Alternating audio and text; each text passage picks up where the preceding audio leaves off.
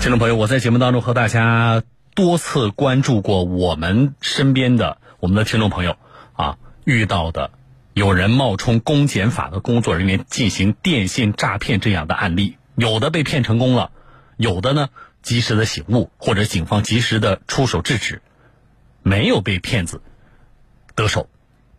那么每一次说到这种事情的时候，给大家提醒，很多的听众朋友也说说这种事儿啊。这个骗局手段很老了，怎么还会有人相信呢？可是，一，我们是不是能够确认，当我们自己遇到过啊，遇到了这样的骗局的时候，我们真的在那一刻也能保持清醒？二，这样的案例仍然在我们身边不断的出现。今天我要说的是一个前两天发生在南京的这个案例。五月二十二号，一名男子急匆匆的冲进了南京芝麻营的派出所报警，说他感觉自己身边的一个女性的朋友可能是被骗了。啊，我们来听一下当时的录音。我然后呢，我就听他在不停的打电话，非常着急。呃，问他什么事他也不讲，然后他拿纸拿笔写了说我的身份证涉嫌诈骗，正在协助警方调查呢。啊，这是报警人说的。我我身边有个女的正在干这个事儿。啊，那么接到报警之后呢，芝麻营派出所的郑警官，呃，马上介入调查。接下来大家听到的这段录音是什么呢？就是这个女的呀，已经到酒店去了，已经在跟骗子沟通了。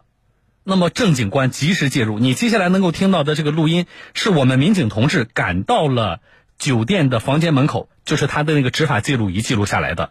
从啊让服务员强行开门，然后再到进入房间抢下手机跟骗子对话的整个的过程，我觉得我自己听着啊是觉得听得热血沸腾的。来听一下，他这个口音一听就是诈骗，你跟着，你拿来我过来跟他讲，你把电话挂掉。你要把电话挂掉，他敢接电话，开门。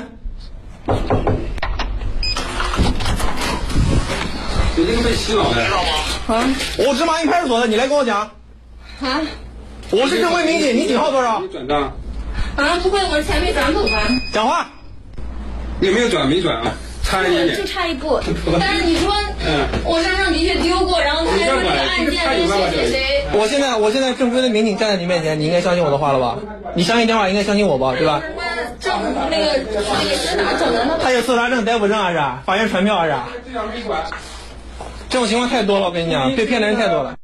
好了，大家听到了刚才这段录音，这段录音的场景是：先是这个警官站在宾这个酒店这个房间的门口，啊，门还没看呢，对着里边喊。你不要给他汇款，你让你把电话给我，你开门，但是里边没开。那么这个可能被骗的这个女的此刻正在房间里跟骗子对话呢。那么服务员来之后把门打开之后，我们能够从录音当中似乎能听到这个民警同志进去之后直接抢下手机跟骗子对话。你能够听到他在问啊，而且这个我说听着热血沸腾的，就是你能够听到我们这位警官底气十足、正义凛然啊！我是谁？我是芝麻营派出所的谁？你告诉我你警号多少？啊，录音里边我们大概能够听到这么样的这个呈现。好，过程到底是什么样的？我来连线的就是大家刚才听到的这段录音里边出警的那位民警啊，南京秦淮公安分局芝麻营派出所的民警郑凯。来，郑警官你好。哎，你好，你好。啊，郑警官，您先跟我说一下，当时接到报警的时候，就是有个男的到你那里报警吗？啊，当时他跟你说了什么？然后你们怎么来判断这个情况呢？呃，当时他这个报警人是这个受害人这个同事。嗯。他下午过来那个到我们前台报警的时候，说他是一个同事，可能就是说被人家诈骗了，就是被洗脑了，相当于是。然后我们就询问他这个具体的情况，然后他就跟我们说，就像刚才你在那个主持里头讲的这个是是一样的。他说那个他同事中午接到了个电话。嗯。然后，然后他这个同事就问他这个什么电话，然后他同事不就递给他张纸条嘛。嗯。然后我们上面写着这个身份证备用，然后什么诈骗这些字眼。然后就是当时他同学也没有在意，然后到下午他这个同事发现他没有来上班，然后就打他电话，然后发现他电话关机了，嗯，然后就回想起中午这个事情，就觉得可能就是就像网上讲的一些这个什么电话这个电信诈骗一样的，然后就到我们派出所来报警了。我觉得这个同事啊，这个男同事也是个有心人。对对对。啊，那你们根据他提供的这些其实比较零碎的这些线索。啊，当时我们能够初步判断说，这有可能是一起这个电信诈骗吗？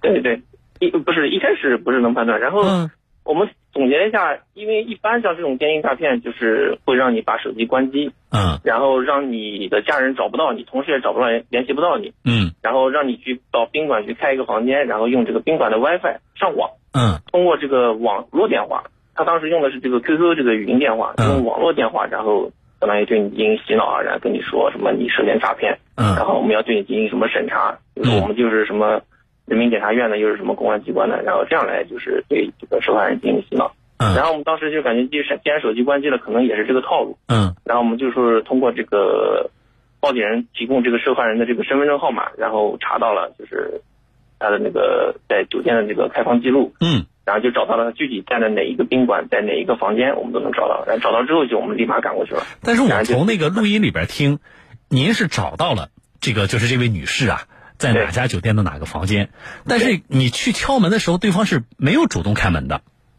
对，当时没有开门。啊。但是有一个细节，我刚才我留意了一下，就是你在门外的时候，你说你就听到了，说对方的口音一听就不是这个这个 对，不是民警，不是民警，对，呃，就是他用的免提对他用的是免提，当时开的是免提。啊，所以就是骗子的声音，你在门口就能听到。哎，在门外能听见，他啊对话能听见。但是因为我们在录音里听不到那个，就是说，呃，对方那个骗子的声音什么样，就是他是是一种什么样的，比如说口音呐、或者说这个这个呃语言状态，让你判断在外边一听你就你就敢肯定说，对方一听就不是民警。呃，因为我们正常办案是不会通过，一个是不会通过这种程序让嗯你到一个什么宾馆里头把手机关机，然后来跟你讲案子的。嗯还有一个就是我在当时在门外听到了里头就是他免提的声音，是很明显是一个广东那边一个口音，然后就讲就问那个受害人说门外是不是有民警？哦然哦，后如果是有人来的话，你千万不要相信他，他们肯定是假的。如果你一旦让他们知道的话，你这个案子就没有办法往下继续了，你可能就要涉及到这个刑事犯罪了，什么什么东西。这个骗子真的是抓住最后，他的他其实明知道，因为您敲门的声音让他开门，他可能听到了对他肯定是听到了。啊，真是抓住最后的这个机会，这个行骗一直都没有停下来。对对对，啊！而且我们也能感受到，其实他很嚣张，他都明知道我们的民警同志已经追到门外了，他仍然这个坚持不懈的想进行这个诈骗，啊，好对对对，后来是服务员来了，强行把房间门打开了对对啊。那么我们进到房间里，我我从录音里判断，其实你的行动是很迅速的。你进去之后，首先是抢手机对，第一个抢手机。啊，然后我就听到刚才你跟那个骗子的那段对话对对对，啊，你你是说你说我是谁对吧？对然后你说你直接问他你警号多少？对我问他是谁啊，那那电话里边就是那一端，他当时的他怎么回答的？他那个状态是什么样的？他当时没有回答，嗯就是电话里就没有声音任何声音。然后我继续问，继续问，问到最后的话，他就把这个语音电话挂掉了。哈 哈啊，我觉得对于这个骗子来说，他可能也非常的意外啊。呃对我们的这个民警同志，一行动迅速，二非常的坚决啊。对，但是这个过程里边，就是那位女士啊，嗯她是处在一种什么样的状态？呃，当时我在门外跟她讲这些话的时候，他其实还是不相信，嗯。呃，我们是能帮他处理好这个事情的，嗯。也不太相信我们门外站是你。然后那个服务员把这个门间打开之后，我抢过来之后，这个当时这个受害人也是没有想过来，嗯。没有想过来之后，然后等那个骗子那边挂断完电话之后，然后我就开始跟这个王女士进行解释，嗯。我说我们公安机关办案是绝对不会通过网络或者是电子邮件或者是什么短信的方式，嗯。告知你你涉嫌什么什么诈骗，嗯。或者我们要对你进行采取哪一步哪一步的这个什么处罚之类的，我们会让你到派出所或者到公安机关来，我们会当着面，然后给你递交正规的一些材料和手续，嗯然后告诉你在哪一步因为什么事情涉嫌到这个犯罪，不过就是说通过电话或者说这种网络的方式是这样的，嗯。那我你出警的时候肯定是穿警服了。哎，肯定是穿警服，对不对啊？我觉得在这种情况下，我们一个活生生的一个这个人民警察站在你面前，而且呢，就是晓之以理、动之以情的，我在跟你讲这些事情。那最终，呃，我也了解了一下王女士大概的工作，我不在节目里说，但是也是一个有文化的人啊对对对，所以最终是是醒悟过来了。对。啊，我隐约听到刚才那个录音里说，就是说你进去之后抢了电话，跟骗子交流的时候，旁边有人问说你钱转出去没有？他，我隐约听到他是不是说说就差一步了？对他最后想差一步了，对。啊，如果说啊，如果你没有及时出现的话，根据后面咱们了解的案情，他这差一步如果完成了，他可能要转出去多少钱？呃，这个方面在电话里讲吗？我觉得说个数额吧。嗯，十几万吧，可能是。十几万。对。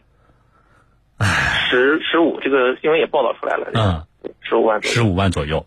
对。啊，好的。我倒是觉得，因为及时的这个介入，我们借这种案例啊，呃，我们今天正好找到您了，我们也给这个呃咱们全省的听众朋友，您帮我们做一个提醒。啊，包括就是咱们日常的，像您在咱们的工作当中，是不是也会遇到类似的情况？哎，也可能会，但是我们就像我刚才讲的一样，绝对不可能通过电子邮件或者说语音通话这种方式。我们肯定会让你到当地的派出所或者是相应的公安机关来，当面对面的。嗯。在这种就是我们的派出所里，这种面对面的进行这个身份的核实啊，嗯，资产的核实，包括有没有违法犯罪记录的核实，我们绝对不会通过电话。或者说别的方式，如果在大家在接到这个方面的电话或者说短信的时候，如果感觉到自己心里没底，就像这个受害人一样心里没底，嗯，一定要第一时间到派出所或者说相应的公安机关进行询问，我们的民警会给大家做详细的解释，会告诉你们到底涉不涉及到这方面的这个情况。嗯，好，非常感谢您，郑警官，啊，我是像我刚才跟听众朋友说的，我听到了你。整个出警过程当中，那个呃执法记录仪记录下来的这种正义凛然的这个声音，然后呃维护我们人民群众合法财产的这个坚决的态度，我觉得听得我们热血沸腾的啊！我觉得不仅是为了为这个王女士一个人挽回了损失，确实也让呃也希望借这个案例给我咱们更多的我们的听众朋友提醒啊！感谢您的工作，谢谢您。好好，谢谢。嗯，好，我们再见啊。然后有好好多听众朋友说说小东能不能再听一遍那个刚才那个警官出警的那段录音？反正时间不长，我们再听一遍啊。他这个口音已经知道诈骗，你赶紧的，你拿着我回来跟他讲。你把电话挂掉，你让我把电话挂掉。他敢接电话，开门。你这个被洗脑的。啊！我芝麻营派出所的，你来跟我讲。啊。我是正规民警，你警号多少？转账。啊，不会，我的钱没转走吧？讲话。有没有转？没转啊，差一点点。就差一步。但是你说，嗯，我身上的确丢过，然后他还说这个案件谁谁谁。我现在，我现在正规的民警站在你面前，你应该相信我的话了吧？你相信电话，应该相信我吧？对吧？那证那个是哪整的呢？他有搜查证、逮捕证还是？法院传票还是？这种情况太多了，我跟你讲，被骗的人太多了。好了。再听一遍，大家有没有注意到，就是这位女士啊，在我们民警同志冲进房间，已经制止了这个诈骗行为的时候，这位女士似乎还没有反省，还没有醒悟过来。啊，你觉得她是懵掉的？她仍然深信不疑，所以她不断的在强调什么呢？说啊，我这个我这个身份证丢过呀，这个他是不是怎么样的？我是不是涉嫌诈骗？这就是我在说这个事儿开头的时候，我跟大家说，我说这样的诈骗的手段非常之老套了，对吧？然后呢，很多的听众朋友也一定都会说说，哎呀，这这种事情怎么还能上当受骗？而且小东刚才说了啊，说也大概了解一下，这也是一个有文化的人啊，怎么还能够这上当受骗呢？这就是我刚才说的，就是我们看别人事情的时候是一回事儿。那么我们要想的是什么呢？就是有一天，如果我突然接到电话，对方这个告诉我他是哪个公安局的、哪个检察院的、哪个法院的，啊，他说我啊涉嫌这个什么呃诈骗啊，然后要我的资产有可能这个受到什么什么样的损害等等，我们要设想，咱们突然接到了这种电话，咱们能够做出的反应是什么？你还想不想得起来以前你听到的那些新闻？想不想得起来以前我在节目当中连线警官给你做的这些提醒？这是最重要的。我反复的说啊，反复的跟大家说，我说不管，就是这个骗子啊，他的手段是千变万化的啊。你比如说，有听众朋友跟我说，说小东，我还遇到过说这个呃有警号有姓名的。刚才那个录音里不也说了吗？对方有什么法院传票，又有什么的啊？这些东西伪造起来非常的容易嘛，对不对？但是我说过，我说你记得，不管对方以什么名义、什么样的身份，啊，来找你，啊，这个，呃，不管是他说是公检法的，啊，说你犯了什么案子，都好，所有的套路最终都会走向一点是什么呢？就是让你根据他的操作，把你的钱转到什么地方，就是不管前面他怎么铺垫，啊，咱们上次那个呃，这个我们一个听众朋友遇到那个事情，大家还记不记得？先是一个自称民警的同志，我是公安的。啊，我告诉你我的警号是多少，我是哪个公安局的，啊，那么呃，你你犯事了，啊，怎么怎么样的。啊，涉嫌诈骗，我们现在要对你的资产进行啊进行审核，对不对？好，那么他为了赢取你的信任，他告诉你这个事检察院也介入了，啊，然后呢，我把你的电话可以转给检察院，紧接着另外一个人，另一个声音，啊，我是检察院的。对不对？检察院的说完了，啊，我再帮你转到法院。这一圈下来呢，我们这听众朋友就有点懵了。开始刚接到那个民警的打电话的时候，他还觉得这是不是骗子？后来发现不对呀，你看检察院也介入了，对不对？法院都介入了，这事儿大了。更何况是什么呢？听节目的听众朋友，你们有多少人丢过身份证？只要丢过身份证的，我们的这个听众呢，大家就有点心里不安了。是不是有人当初捡过我的身份证，然后拿着我的身份证去做了什么犯违法犯罪的事情？啊，你有这种心理，骗子就开心死了。好，不管前边他扮演多少个角色，怎么来铺陈这个故事，但是我说了，大家记得，最后所有的事情都会走向一点，就是他会以不同的名义让你去转钱。如果前面你一直深信不疑，那么大家记住，到这一步的时候，你就要醒悟了。公安机关办案是不会这样做的。或者我把这话说的再明白一点，你真的涉嫌到重要的案件，公安机关想冻结或者想审查你的资产，还需要你自己去操作吗？还需要你自己去转账吗？我觉得这个基本常识大家可以判断呢。啊，你涉嫌重大的经济犯罪，公安机关还要通知你一下，说我要我要我要你把你的钱怎么样呢？你赶紧去把你的钱转到我这里来，啊，我们的司法机关需要这样做吗？他们是可以依法的审查和冻结你的相关的账户的吗？对不对？所以，所有的手段都会最终走向这一点。那么到这个时候，你就要醒悟了，这是一点。还有就是，这个案件里的一些细节，其实跟以往的案件里非常像。骗子会告诉你什么呢？把手机关掉，用无线网络跟我交流，对不对？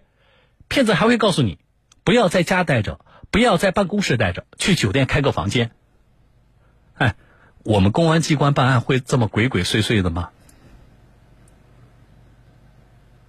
所以。这些，啊，现在当然我们回头看的时候，我们在说别人事情的时候，我们都觉得这都是破绽。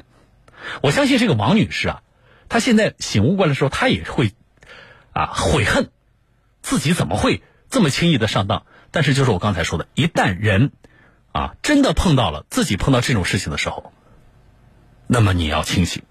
还有一个，我给大家借这个做个提醒，啊，现在这个。啊，花样翻出的，啊，这个诈骗。刚才说的是你涉嫌这个什么经济犯罪，对不对？之前我们也看到，就是通缉令，啊，还有是什么呢？让你下载 APP 配合这个资金的清查，对不对？再有就是，啊，有人称为叫呃冒充公检法的二点零版。这个大家特别要注意了。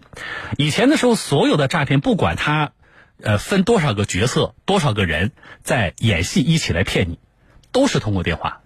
最近啊，有公安机关、有地方的这个公安机关接到报案，这个骗子呢，已经做到线上线下联动了。什么意思？有人冒充公安局的人给你打电话说你犯事儿了啊，啊，你不是不相信吗？他说我们的协警马上就会到你家。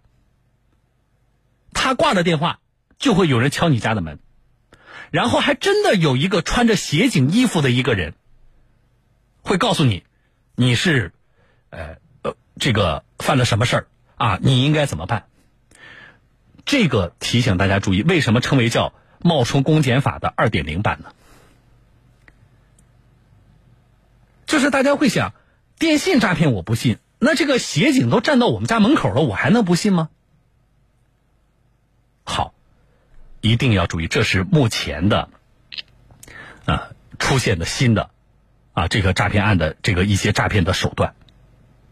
如果出现这种情况啊，你记住，特别是来听众朋友提醒，如果你不跟父母住在一起，比如说咱们年轻点的听众朋友，啊，不跟父母住在一起，提醒这个家中的父母，无论是电话还是有人以协警甚至是民警的身份上门，啊，记住了，只要他们提出的内容涉及到向他人转账，请一律拒绝，并且尽快报警。我们的公安机关、我们的检察院、我们的法院，没有开设所谓国家安全账户。你记得，啊，没有国家安全账户，也绝对不会通过电话通知你说你犯罪了，然后呢会这个找个协警上门把你领到酒店里，去协助调查，绝对不会的。所以发现这种情况，啊，不要相信，实在不行，你你住的小区辖区的派出所在哪？你应该知道吧？直接去派出所。啊，所以你看这些骗子多可恨，对吧？再说这么多，就是希望大家的财产不要受到损失。我们设想一下，那个刚才视频里的啊，那个音频里的那位王女士，如果她那十五万已经被转走了，哪怕后来她现在说起这个事情，她已经意识到了自己被骗了，可是这钱一旦被转走了，都是异地作案，追回来的难度相当大。那么我们今天再说这件事情的时候，可能就没有这么轻松了吧？好了，啊，借这个真实的案例，再次给各位提醒。另外，也感谢南京芝麻营派出所的刚才我们连线的郑凯警官的及时的出警和正义凛然的处理。啊，好了，那这里是小东有话说，我是主持人小东，进广告，稍后回来。